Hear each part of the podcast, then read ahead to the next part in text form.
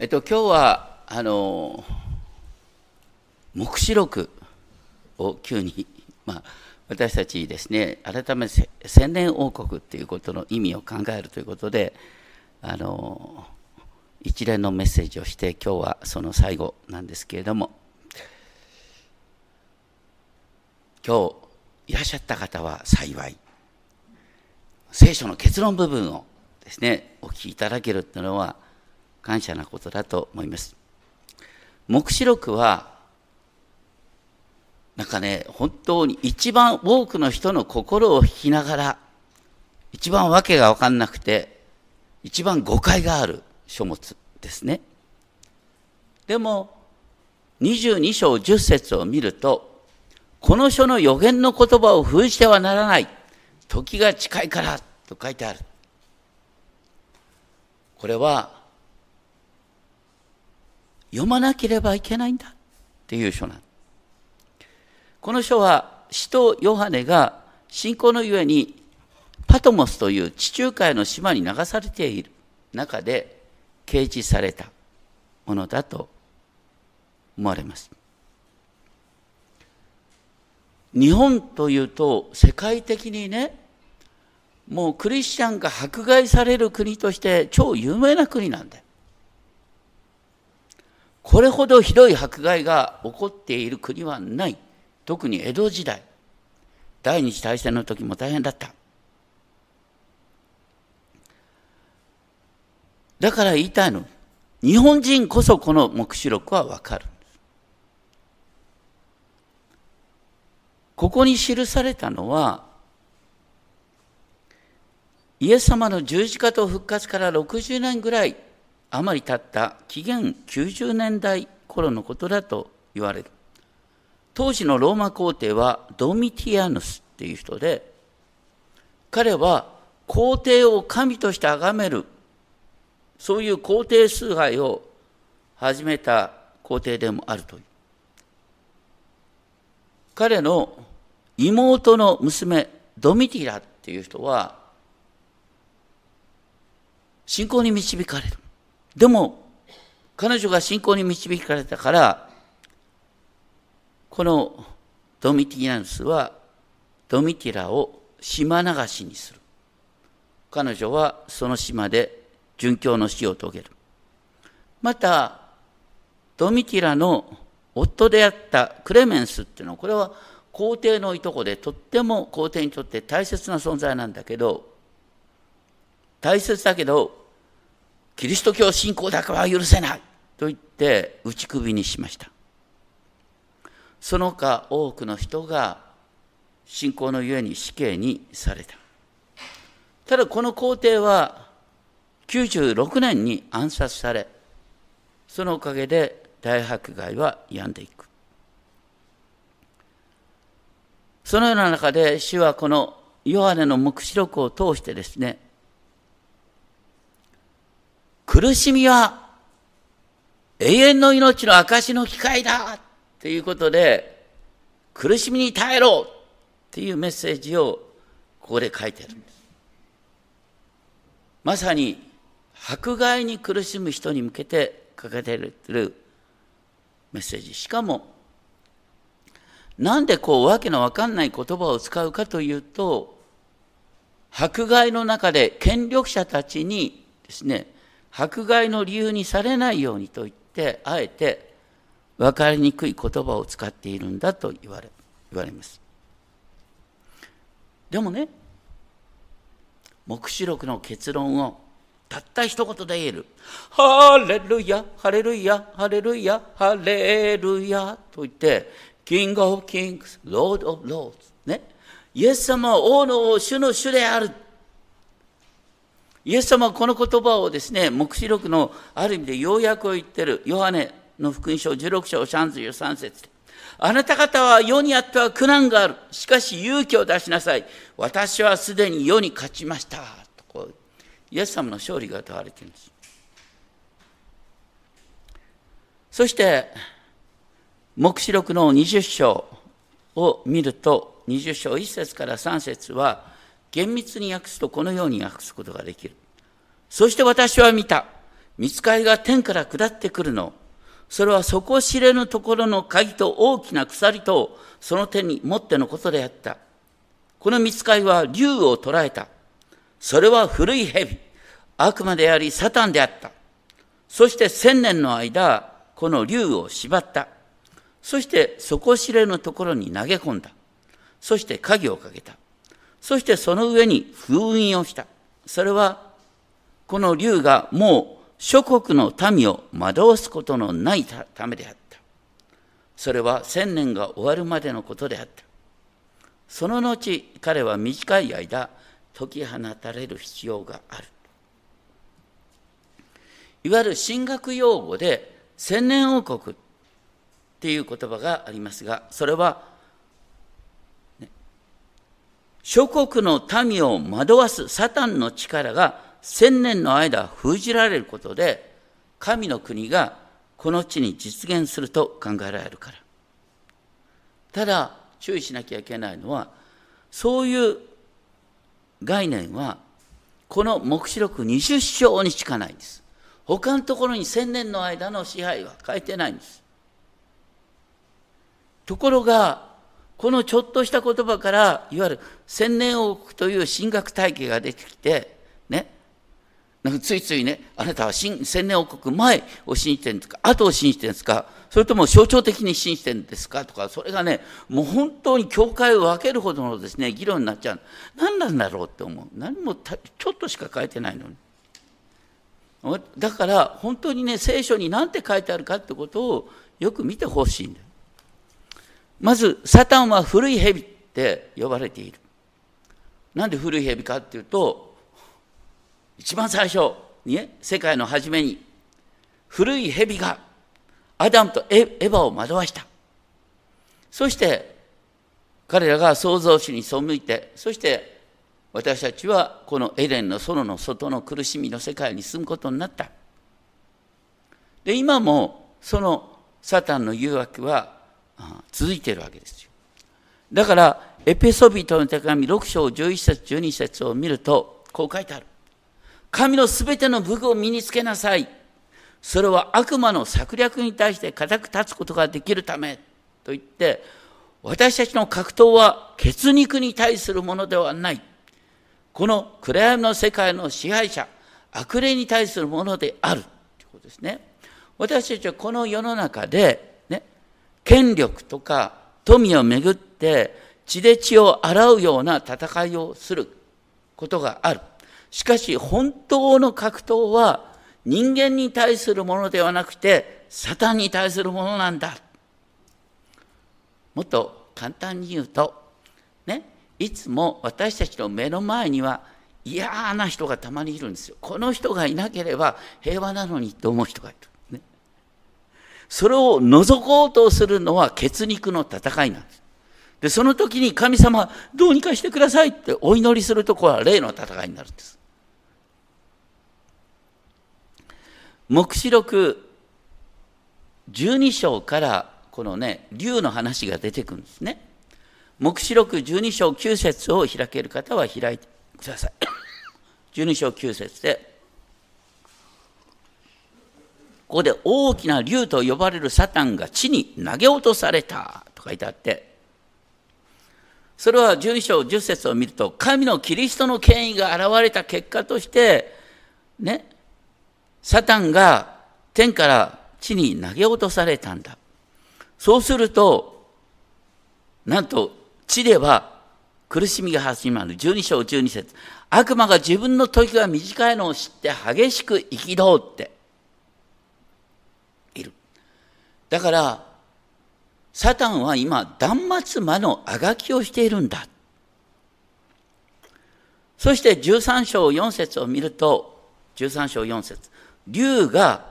ね、獣に権威を与えたっていうのは、サタンがこの世の権力者に権威を与えた。そして人々は獣を拝んで、誰がこの獣に比べられようかと言って、獣を崇めるようになったっていうのはこれどういうことかっていうと、さっき言った当時ローマ帝国の中で人々が権力者、皇帝を崇拝するように強制されるってことですね。これは、つい80年前の日本でも起きたことです。80年前の日本で何が起こったかっていうと、天皇は荒人神なんだ。ご神栄の前にひざまずけ。と言って、強制されたんです。で、ちょっと見てほしいんだけどね、13章15節を見ると、獣の像を拝まない者たちを皆殺すように命じられたばかりか、13章16節17節ですね。右の手に、あるいは額に刻印を、ね、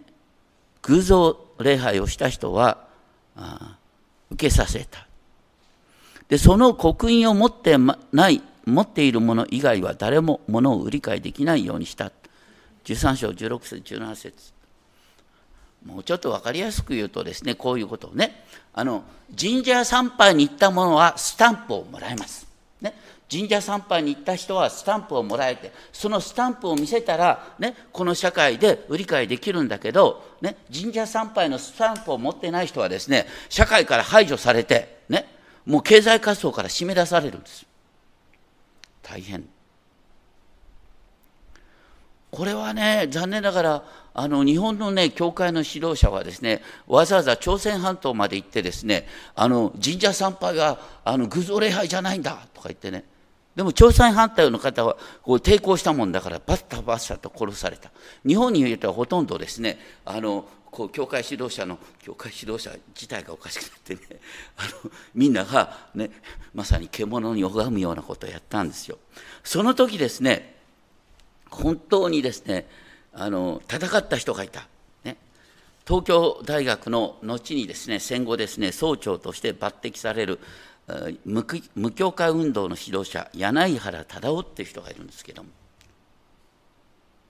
彼はねこの戦前からですねあの政府に抵抗してあの東大辞めさせられるんですけどもね。そういう中でもあの迫害下でですね家で家庭集会を開きながらねこんなことを言ってるんですね。これは後に思い起こして言ってるんですけれども、思うに226事件当時、1936年のいわゆる非常時より太平洋戦争の終了に至るまで10年間、我が国はサタンの権力の風靡するところとなった。天皇を荒人神としてその神格の承認を国民に強要し、神社参拝を命令し、獣像を廃せざる者には厳しい弾圧が加えられた。獣はまた体言と下学という口を与えられ、諸々の族民、国語、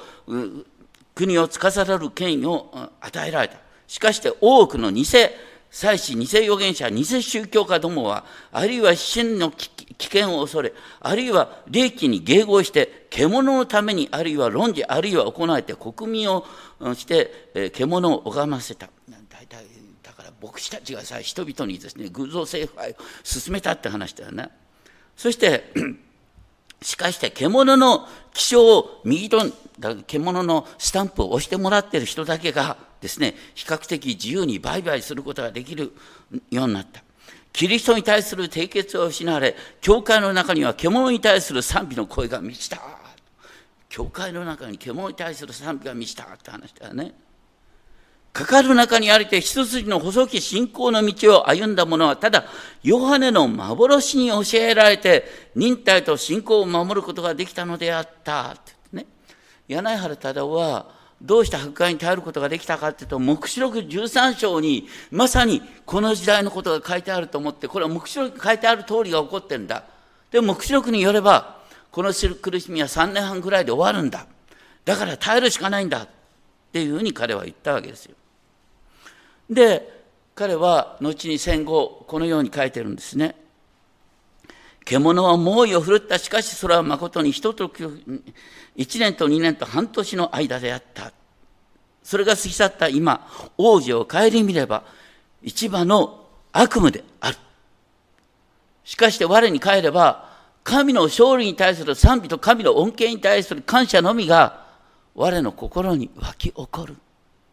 しかし、サタンは未だ全く滅ぼされたのではない。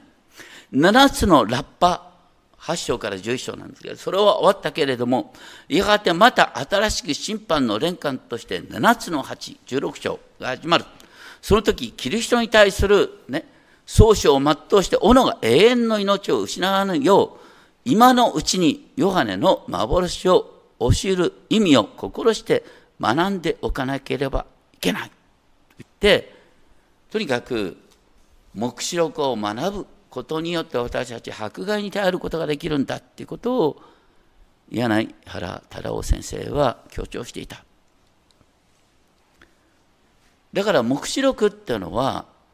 そういう迫害家の中で支えることができる書なんです。でも当時ほとんど黙示録はね読まれていなかったんで今私たちはそういうねあの偶像礼拝の強制力っていうのはこの世の中から消えてます。でも別の問題があるんです。それは何かっていうと17章を開いていただきたいね。17章の17章18章には今の問題が書いてある。それはこの世の権力者がお金と結びついた権力者だったんです。それは17章3節4節。一人の女が黄色の黄色の獣に乗っているのを見たって言ってそんなその女はあ紫と火の衣をまとい金と宝石と真珠を身に飾り、ね、もう真珠だとか宝石じゃらじゃら、うんね、言ってそして汚れに満ちた金の杯を手に持っていたこれどういうことかっていうとですね当時のローマ帝国家ではですねあの当時のローマ帝国のマーケットがすごいのよ。あの現在のユーロよりもはるかに、ね、広い地域をローマ帝国が支配した。だからグローバル経済。でそういう状況になるとどうなるかっていうとですね国は国境を越えてあごめんなさい。お金は国境を越えて動くことができる。あ当時は国境が本当に広かったんだ。けどそうするとね要するにうまいことやるやつが力を持つんですよ。で正直者がバカを見る。世の中になる。でそれってねあの現代もそうだよね。現代インターネットなんかでさ大体お金だってさビットコインとか言って、まあ、最近ちょっとしぼんでるかもしれないけどもとにかくあのあドルの売り買いができるわな。とにかくですねあのお金は世界を駆け巡ってんですよ。そういう中でね一部の人が権力を持って。そして周りの人はその人の動きに怯えてる。ちょっとあんまり具体的な例を言うのは何なんだけどあのジャニーズ事務所の問題あのジャニーズさんのジャニーさんの問題ってなんか70年前からあったっつうんでしょ？70年前から児童に対するあの性暴力が行われてた。多くの人知ってたんだよ。どうして言わなかったの？言ったら自分の身が危ないからとか言って。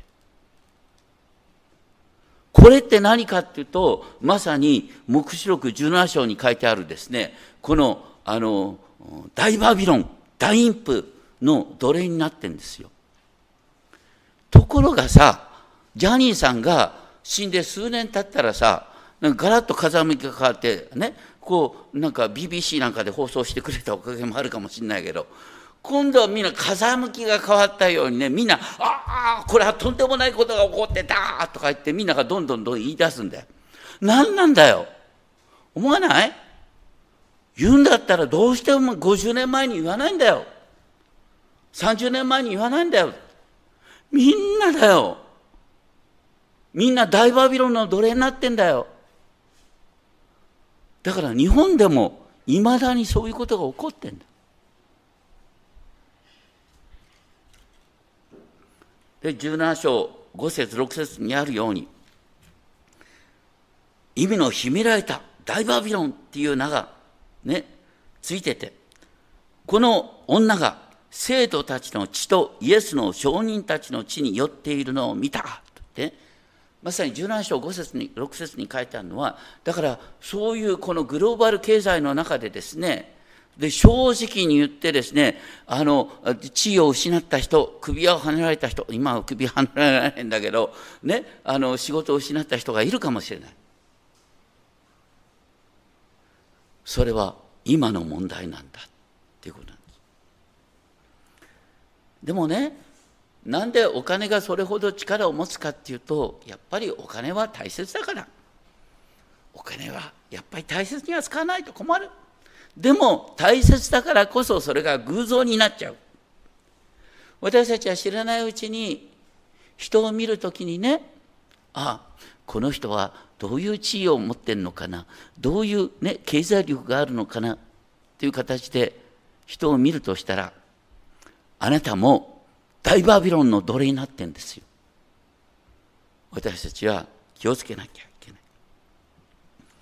ない。そういう中でこの世の権力はどうやって裁かれるかっていうとみんなが知ってる有名な言葉がある。それは16章の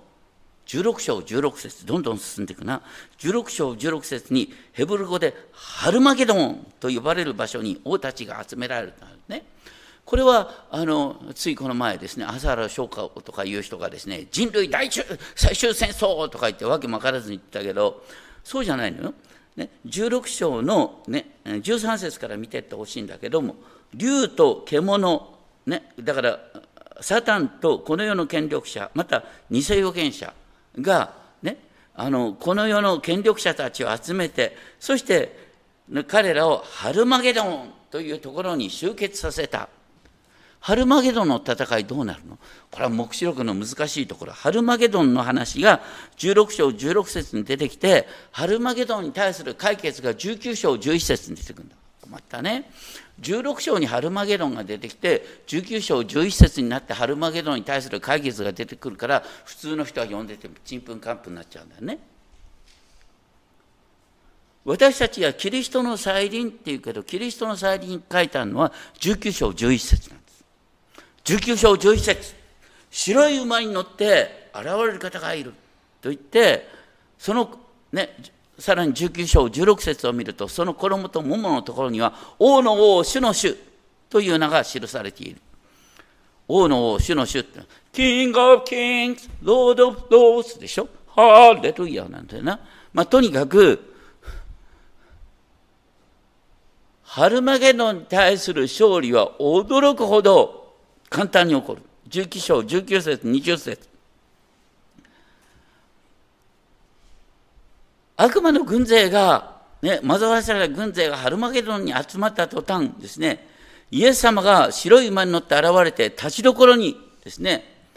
獣と王たち、獣を捕らえて、そして獣の像を拝む者たち、また、拝んだ者たちは、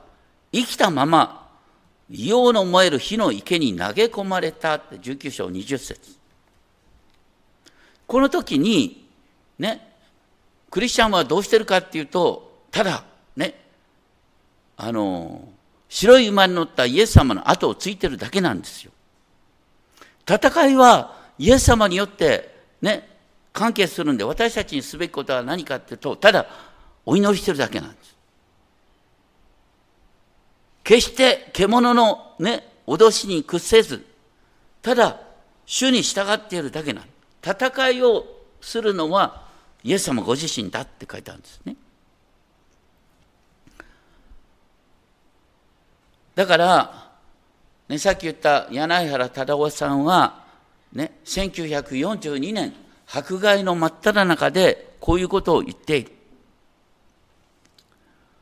サタンはすでに敗北が決まっているんだ。だから、私たちはやるべきことはごく簡単なことなんだ。何も難しくない。何かっていうと、耐えるだけなんだ。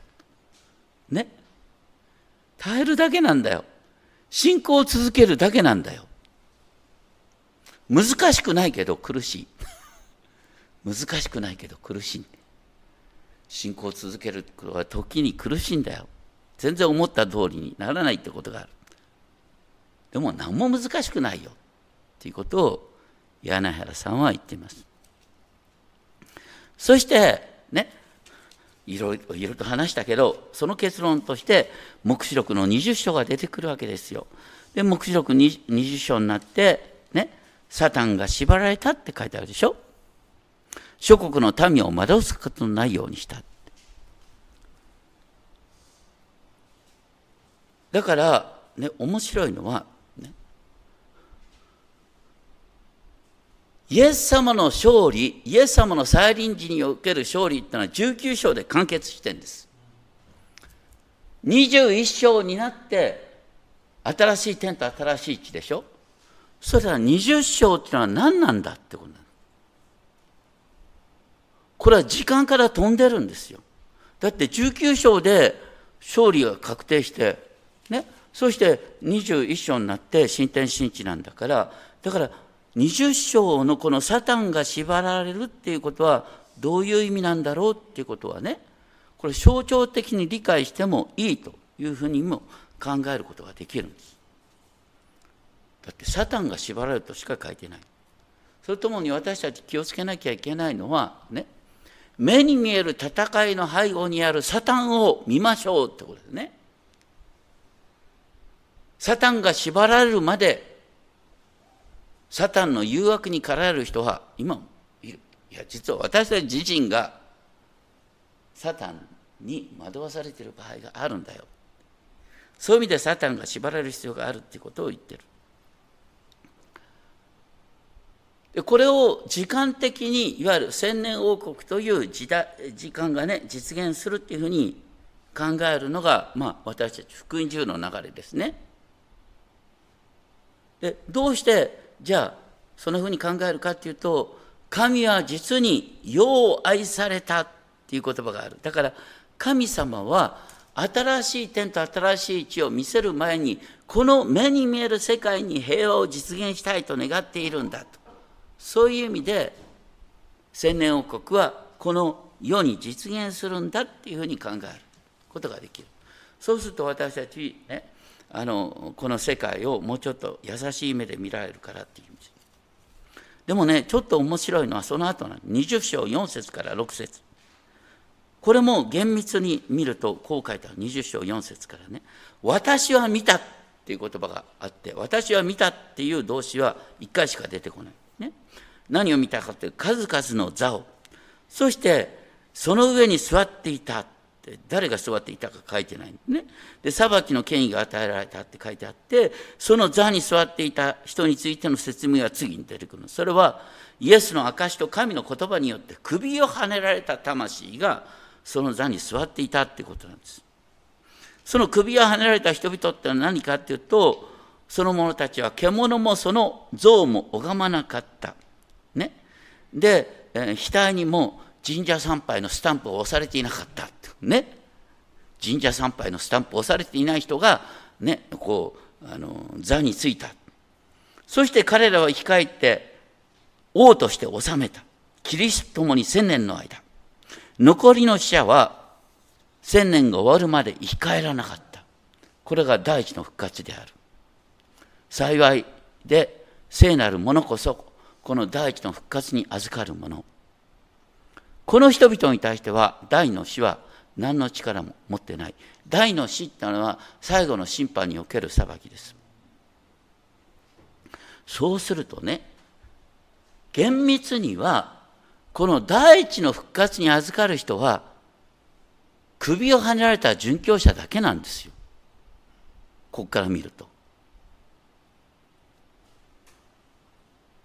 でもね先週やったよねテソロニケの手紙4章を見ると、ね、復活の時はみんな一緒によみがえるから、ね、先に死んでる人も今生きてる人もその区別はないんだ。それから第一コリント15章を見ると終わりのラッパともみんな一緒によみがえるって書いてあるから実はよくよく見るとね矛盾なんですよ。これ矛盾は矛盾として考えてほしい。ここに書いてある、ね、千年の間治めるっていうのはどういう文脈から出てくるかっていうと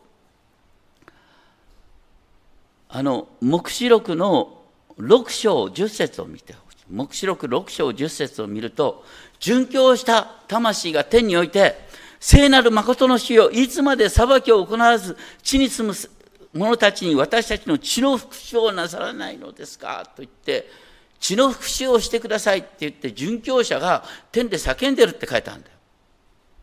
だからこの殉教者の叫びに応えるようにここにおいてですね殉教した者は千年の間王となるって書いてあるんです。そういう文脈なんです。言いたいのは明らかにここに書いてあるのは千年の間を治めるのは殉教者なんです。ところがしばしば言われるのはいわゆる千年王国において私たちは共にキリスト共に治めるんだ。それはその通りです。でもここに書いてあるのは殉教者なんです。そしたらそこからねいわゆる千年王国のいわゆる学説を作るってのはどうなんだろう。一つね飛んでるんですよ。それが神学と御言葉解釈の問題なんです。確かにね聖書全体から言うと私たちクリスチャンは地を治めるんです。そしてさっきあの黙想の中で読んだようにダニエル書7章によるとね私たちはみんなねキリストともに治めるんですよ。それは確かなんです。だけど千年の間治めるって書いてあるのは黙示録だけなんです。言いたいのはだからこっからね普遍的な神学を持ってきていいのかってことです。できないんです。やっちゃいけないんです。あえて言うと。でも、私たちはキリストもに治めるんですよ。千年の間治められてほしいんだけど、だから言えることと言えないことがある。御言葉以上のことを言って神学体系を作ってそこから実は教会が争ってるってことなんです。それを本当に気づいてほしいということを僕は申し上げたいんです。私たちはやがて見つかりをも裁くんですよ。だから私たちキリストもに治めるんです。それは確か。で、さらに、ここで見ていただきたいのは、ね、面白いのはその後、20章の7節から9節ですけれども、千年が終わると、サタンはその牢から解き放たれる。で、このね、千年、千年の後で、えー、サタンが牢から引き放たれたらどうなるかっていうと、司法の民を惑わせるために出てくって言って、それはゴークとマゴークって出てきて、ね、戦いのために召集する。で、彼の数は海の砂のようである。地の広いところに登っていたと言って、このね、この時にサタンに惑わされる人の数はさっきの、あの、なんだ、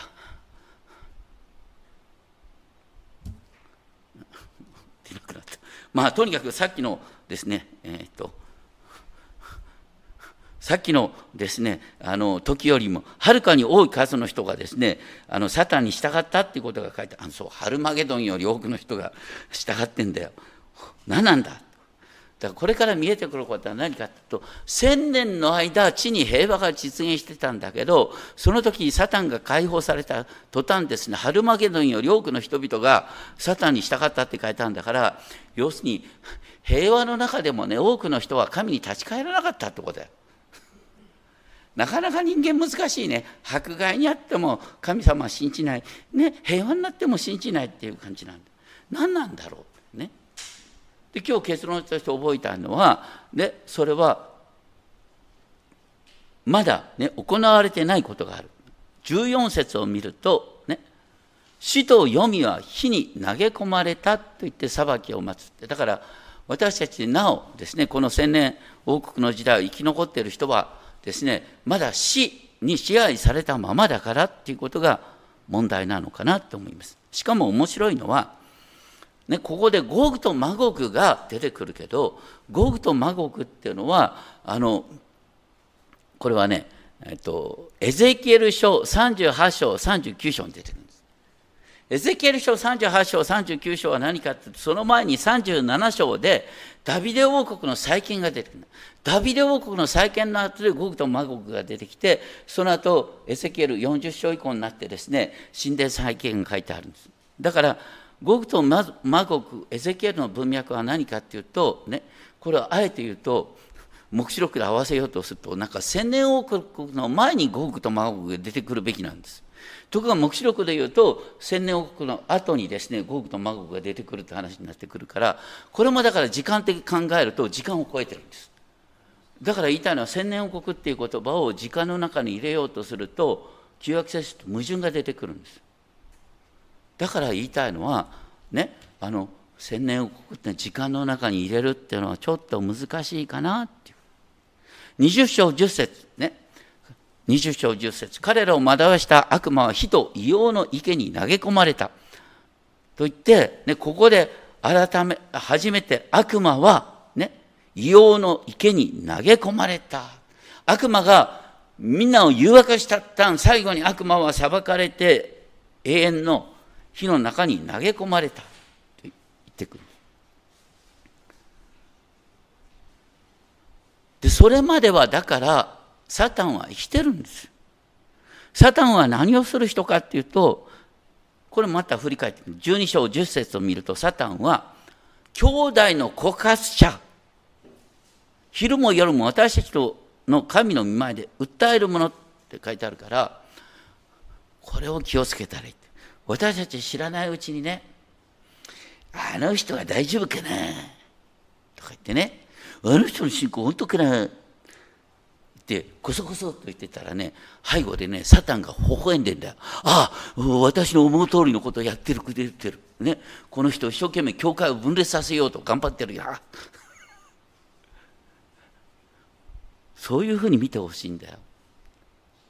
私たち知らないうちに正義感に駆り立てられて人と戦っている時あなたはサタンに動かされている。でそういう中で20章11節から15節になって大きな白い御座における裁きが出てくる。ここで行いに応じて裁かれるって書いてあるから多くの人はここでビビっちゃうんだけどね。この黙示録全体で書いてあること、命の書に流し記されている人は偶像礼拝をしないって書いてある。命の書に流し記されていない人が神社に行ってスタンプをもらっちゃう。ね、皆さん神社に行ってスタンプもらっちゃいけませんよ。とにかくね、神社に行ってスランプ、スランプ、あスランプじゃなくスタンプをもらう人は、命の書に流し記されてない人はそうやっちゃう。でも命の書に流し記されている人は、その誘惑に耐えることができて、ね、終わりの日の裁きも心配する必要がないと。ね、だから私たちは、ね、殉教をしなくても、ね、信仰を全うしている人は、ね、あの命の書に流し記されているんだから、まあ、心配ないんですけども。でもね私たちは考えてほしい。私たちはこの世でいろいろとね脅しに屈しやすくなることがあるんですよ。さっき言ったさね。本当に話題のさあのジャニーズ事務所なんて言うけどさそのうち AKB の問題が出てくるかもしれませんよ。ね多くの人がね犠牲になってんですよ。でも多くの人が黙ってんだよ。どうしてかって自分の身を守るため。私たちはそういう、ね、自分の身を守るために真理を隠すような勢力になっちゃいけない。ね、そういう中で首跳ねられないけど首飛ばされるかもしれないな。それでも従いましょう主に。っていうのが黙示録に書いてあることそうすると黙示録に書いてあることってとっても私身近なことでしょ？権力者の脅しに負けて偶像礼拝しちゃいけない。また権力者の脅しに負けてね被害に遭ってる人をね、ま、守ろうということからね自分の身をこう落としちゃいけない。それが黙示録に書いてある。それ以上のことを言って議論するのはちょっと僕は遠慮してほしいなって思う。福音中の歴史の中でも千年奥を巡ってさまざまなけんけんがかが起きてきた。でも福音中ってもともとねあのちゃんと歴史に書いてあるよ。最初の頃いろいろとわけのわかんないことを福音中惑わされたでその中に洗脳国の話もひょっとしたら合ってるかもしれない。